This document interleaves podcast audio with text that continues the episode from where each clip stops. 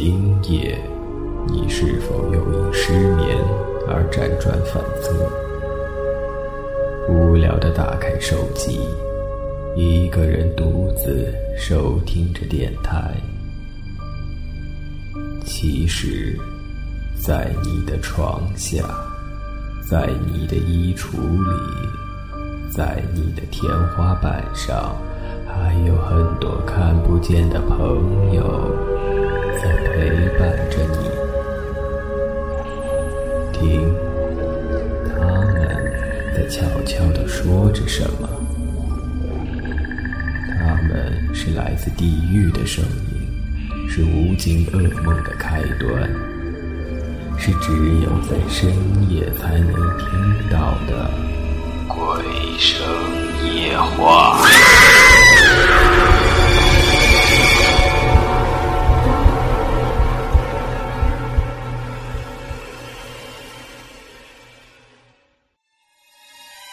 今天要讲的故事名字叫做《鬼娃娃花子》，作者网络作家，由超先生不姓超播讲，于先生只姓于配音。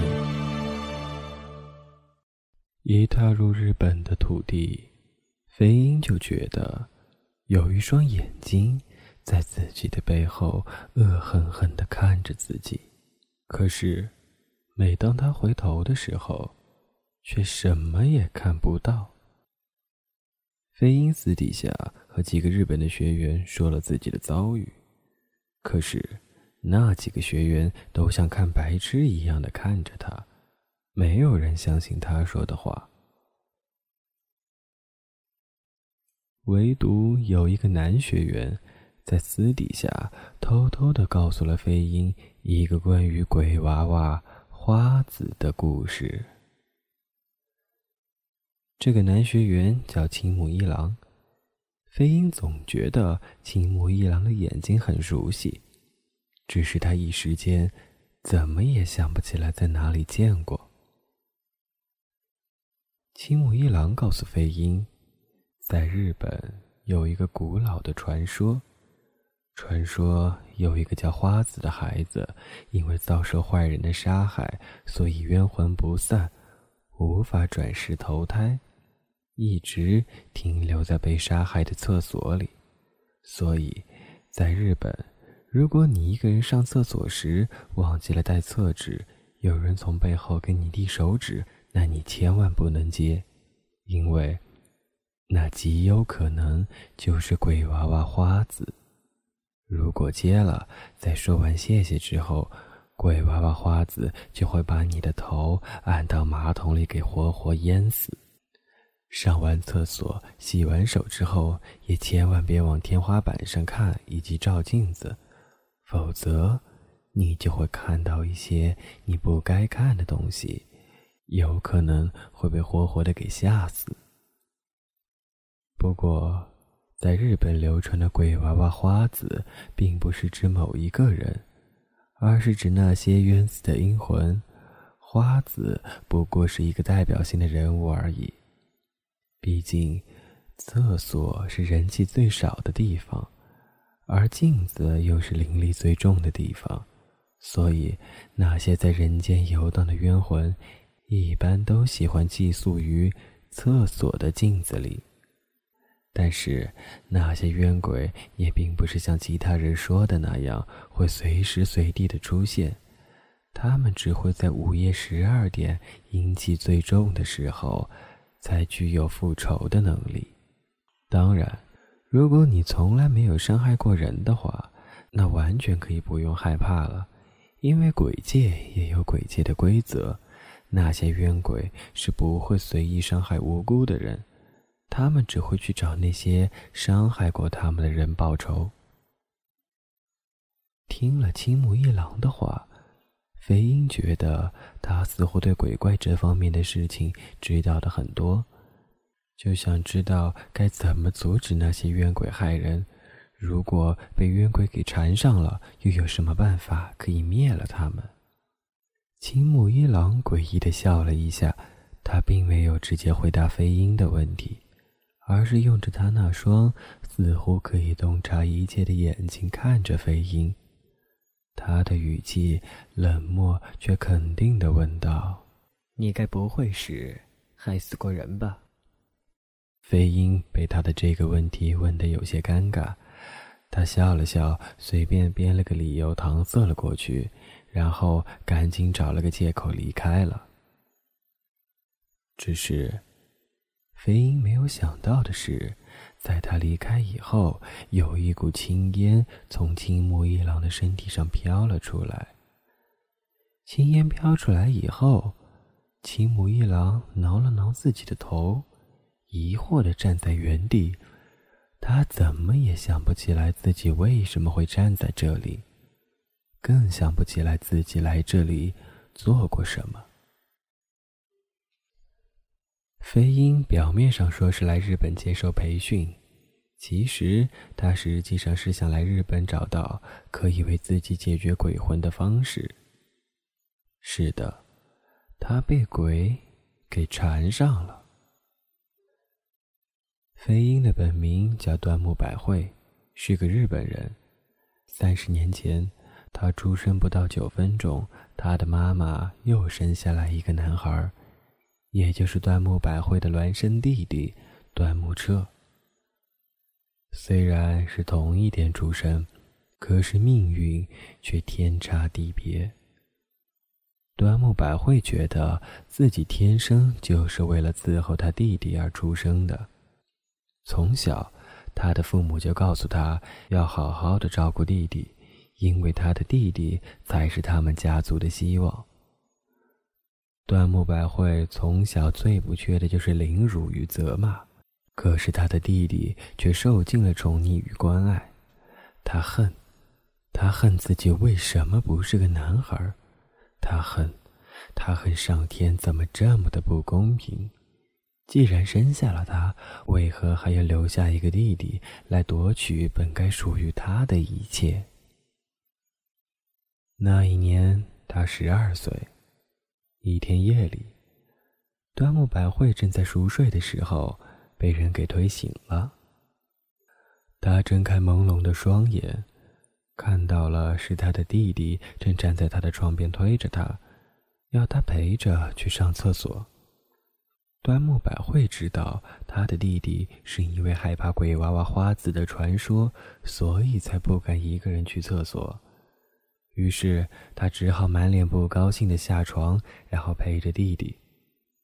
弟弟看到他满脸的不悦，嘟着嘴高傲的说：“哼，要不是爸爸妈妈要我找你陪我上厕所，我才不要你陪呢。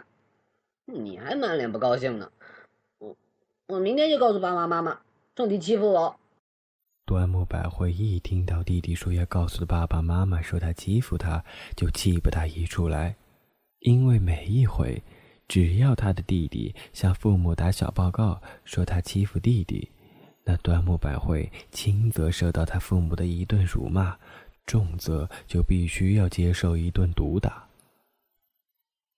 端木百惠想到了花子的传说，他决定要利用这个传说来除去他的弟弟，他要夺回属于他自己的一切。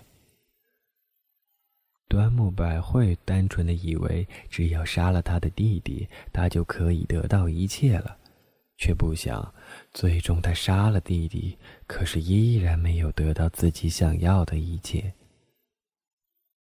端木百惠在脑海里想过无数个可以杀死他弟弟的方法，可是，现在真的要动手杀人了，他却又不知道该从何下手了。他眼睁睁的看着弟弟骂骂咧咧的回到了自己的房间。端木百惠失落的回到了自己的房间，躺在床上，可是却怎么也睡不着。他突然想起了白天在电视上看到过，有一个男人用枕头把自己的妻子给捂死了。于是，他拿着自己的枕头。偷偷的溜进了他弟弟的房间里，然后把他弟弟给活生生的捂死了。最后，他才拖着弟弟的尸体来到了卫生间，想伪造出是鬼娃娃花子杀害他弟弟的样子。第二天，当端木百惠的父母看到自己的儿子端木彻死了以后，他并没有像端木百惠想的那样，把全部的爱全部转给了他。相反，他们反而满脸仇恨地看着端木百惠。似乎端木百惠是他们的仇人一样，他的母亲说端木百惠就是个灾星，是他害死了他的弟弟。在父母面前，一向温顺的端木百惠第一次歇斯底里的嘶吼着，他像个疯子一样跪在地上，揪着自己的头发，疯狂地发泄着多年来所承受的痛苦与不平。事后。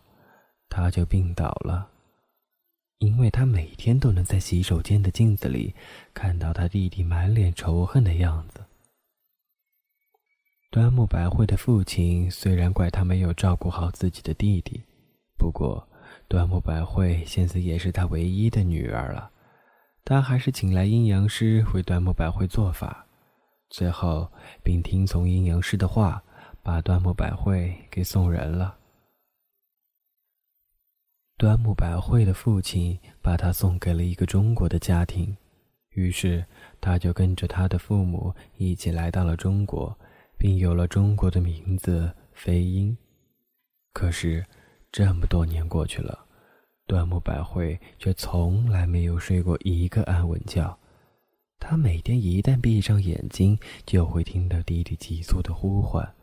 他一看到镜子里的自己，就会想起日本那个鬼娃娃花子的传说，所以他这次才借着这个培训的机会来日本，想弄清楚这个传说，并找到解决的办法。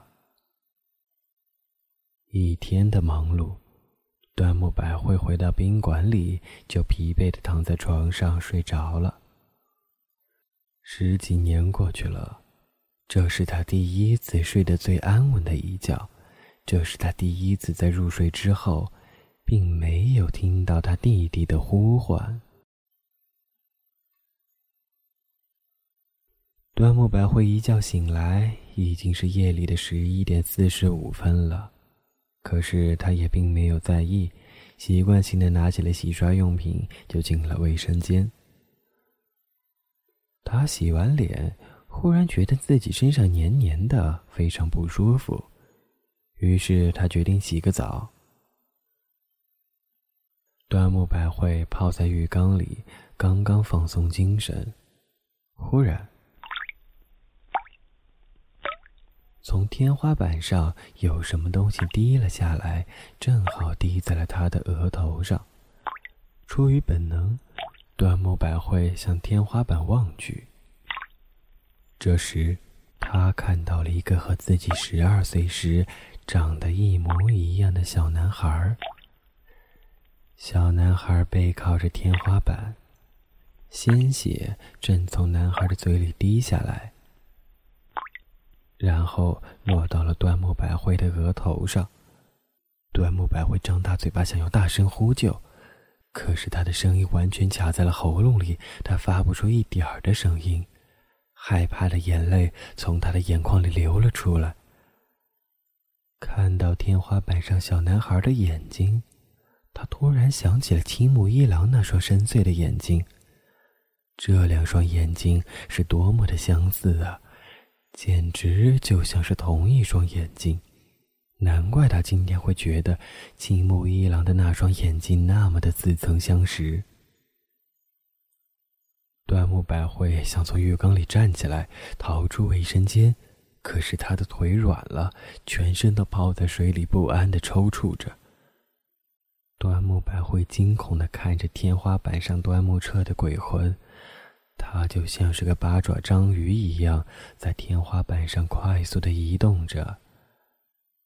端木百会觉得浴缸里的水开始变热了，他大口的喘息着，忽然看到浴缸里竟然是在慢慢沸腾的鲜血。端木彻爬到了端木百惠的上头，冷冷的说着：“姐姐，我冷，地狱真冷。这些年你都去哪儿了？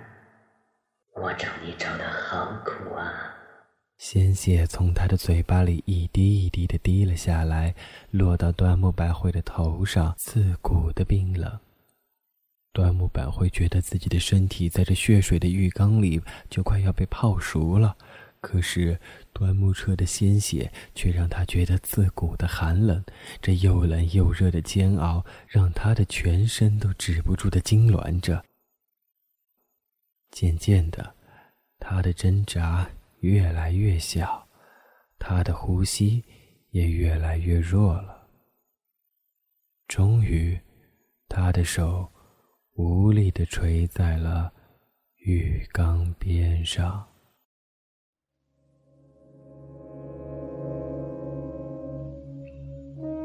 天的故事到这里就结束了，感谢您的收听。